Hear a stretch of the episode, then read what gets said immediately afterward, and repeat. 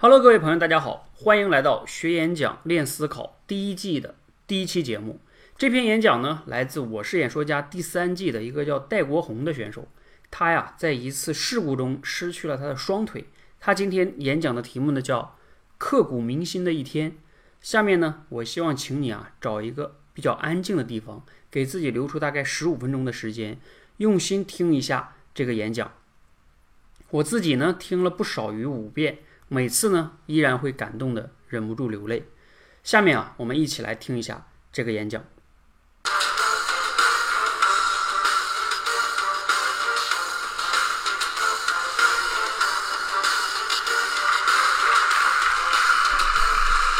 位老师好，现场的观众朋友们大家好，我叫戴国红，我来自四川北川。准备好了吗，国红？准备好了。国红，你说，我们听。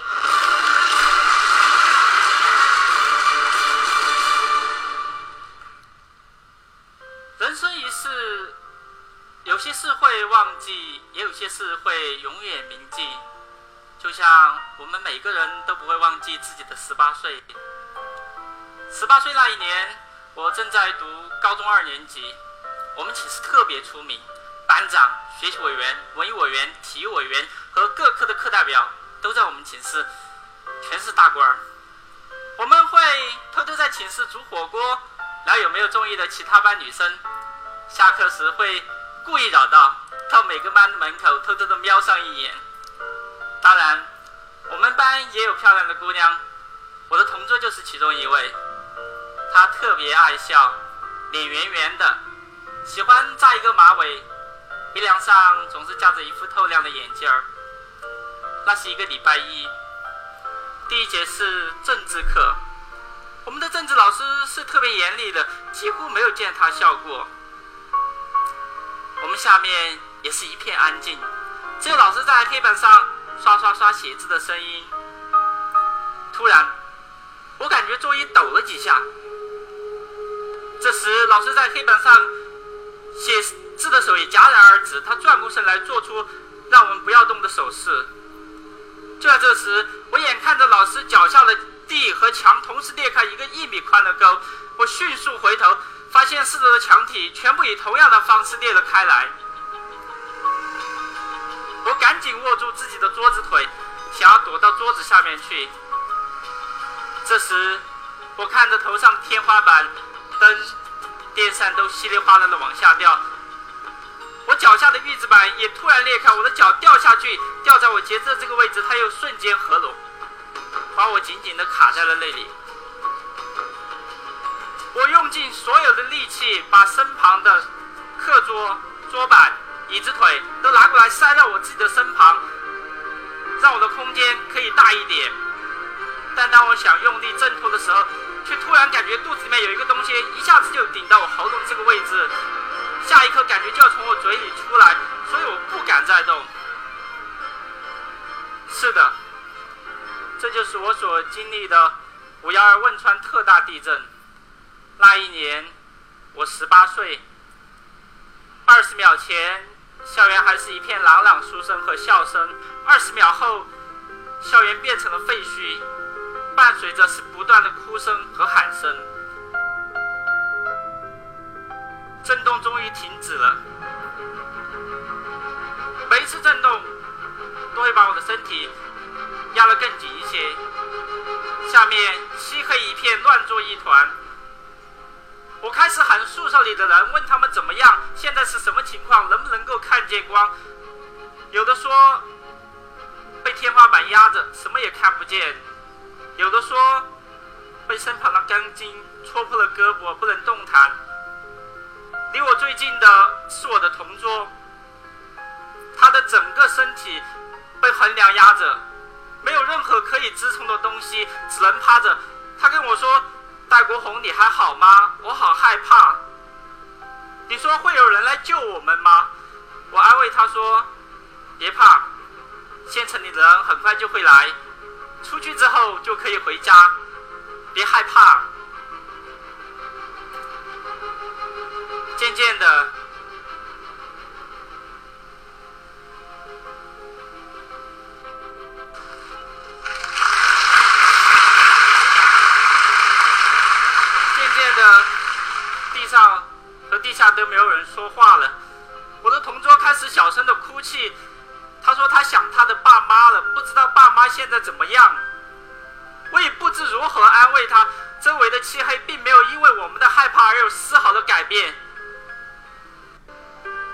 许是不知所措，也许是为了给自己打气。这个时候，有人唱起了歌。你唱完我唱，我唱完他唱，我们用歌声代替求救的声音，也借此相互鼓励着对方。在那样一个艰难的时刻里，那片废墟竟被我们的歌声所笼罩。我们就这样坚持着，唱着，七个小时，八个小时，九个小时，十几个小时都过去了。地下似乎只剩下我跟我的同桌了。余震一直没有间断，每一次余震，我身上的天花板就会把我压得越紧，压得让你昏死过去。下一次余震的时候，又会让你痛醒过来，不间断的痛昏痛醒，让我不堪折磨。在某个时间段，我甚至想有本事就一下震死我。这样不停的折磨我，到底是为什么？我们就这样坚持着，一遍遍昏睡，一遍遍醒来。直到第二天晚上，我发现同桌的声音已经变得模糊不清了。我拼命用自己还能够动的左手，想要去抓住他的手，但我们两个的手仅仅能够这样扣着一点点。我听见他说：“戴国红，你出去后一定要告诉我的爸爸妈，特别的想念他们。你一定要出去。”说完这句话后。他就再也没有声音了。无论我如何呼喊他，他都没有回应我。我能够感觉到的是，他的指尖一点点变得冰凉。他让我给他爸妈带一个口信，可我还不知道叔叔阿姨叫什么名字，住在什么地方。那一刻，天空下起了雨，雨水从废墟瓦砾的缝隙中一滴一滴滴在我后背的衣领上。我迟迟不肯放开同桌冰冷的手，在这个废墟之中，再没有别的声音，也再没有别的生气了。我慢慢意识到，我可能是这个废墟之下唯一活着的人了。我必须要活着出去。我疯狂的用自己的头去撞击挡在我面前的桌椅板凳。我还未满十八岁，我的人生才刚刚开始。但无论我怎么撞击挣扎，挡在我面前的桌椅板凳纹丝不动，我的头开始变得有些沉了。为了让自己保持清醒，我咬破自己的血管，吮吸血液，但我依然还是昏了过去。等我再次醒来，我躺在了医院里。是的，我终于被救了上来，但失去了双腿。比失去双腿更让我难以接受的是，我收到的是一个接一个的噩耗。我的同桌走了，和我亲如兄弟的七位室友，也只剩下了我。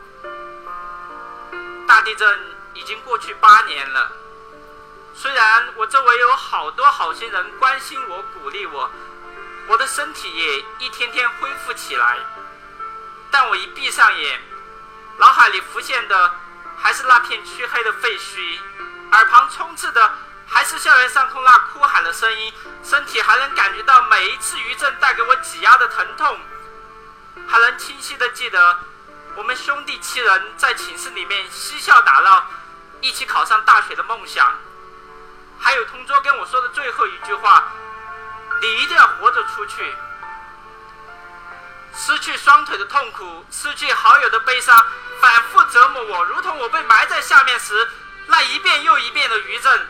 但戴国红没有倒下，因为我是幸存者。我相信我的幸运是我同桌、是我室友的不幸换来的，是他们馈赠给我的礼物。所以我要好好活着，我要代替他们活着，我要代替他们去完成他们没有完成的心愿，代替他们去看看这个世界的样子和感受更多的美好和幸福。现在，我是一名运动员。每次比赛的时候，我都会做这样的动作：拍拍胸脯，手指天空。手指天空的那一刻，我能感觉到你们真实的存在，就像今天这舞台，我第一次来，兄弟们，你们也是第一次吧？我来了，我们一起加油！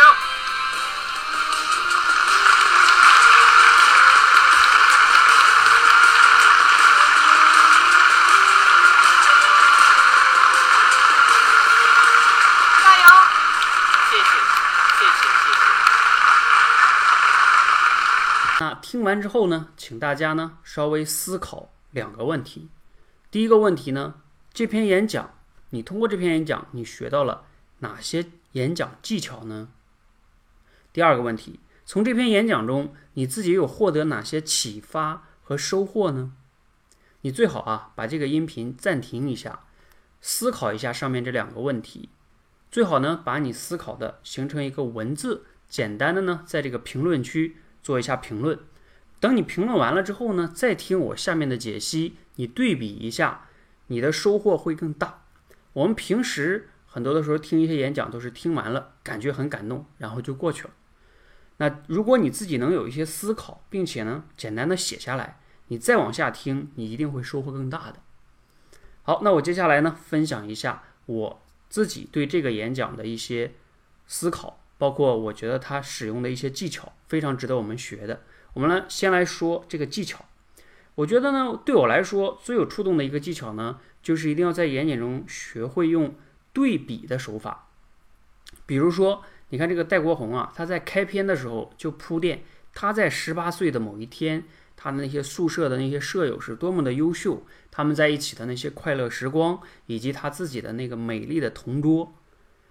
那这些铺垫呢，跟他后面去对比。他这些同学们的悲惨的一些经历，形成了强烈的反差，因为他的那些同学只有他出来了，对吧？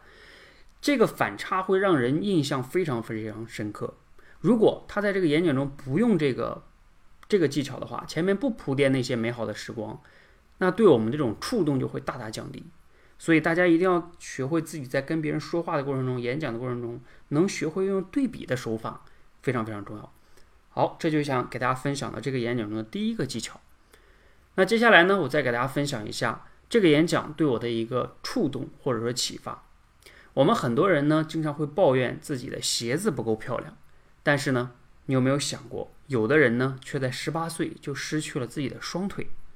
我们很多人呢，经常会抱怨自己命运的不公，比如说自己没有一个好的家庭背景，但是呢，有的人啊，却在十八岁就家破人亡。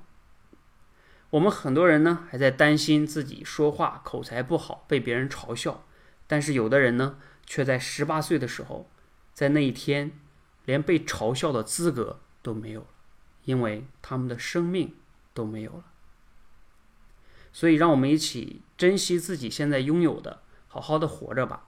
我们每一个人能来到这个世界，就非常不容易。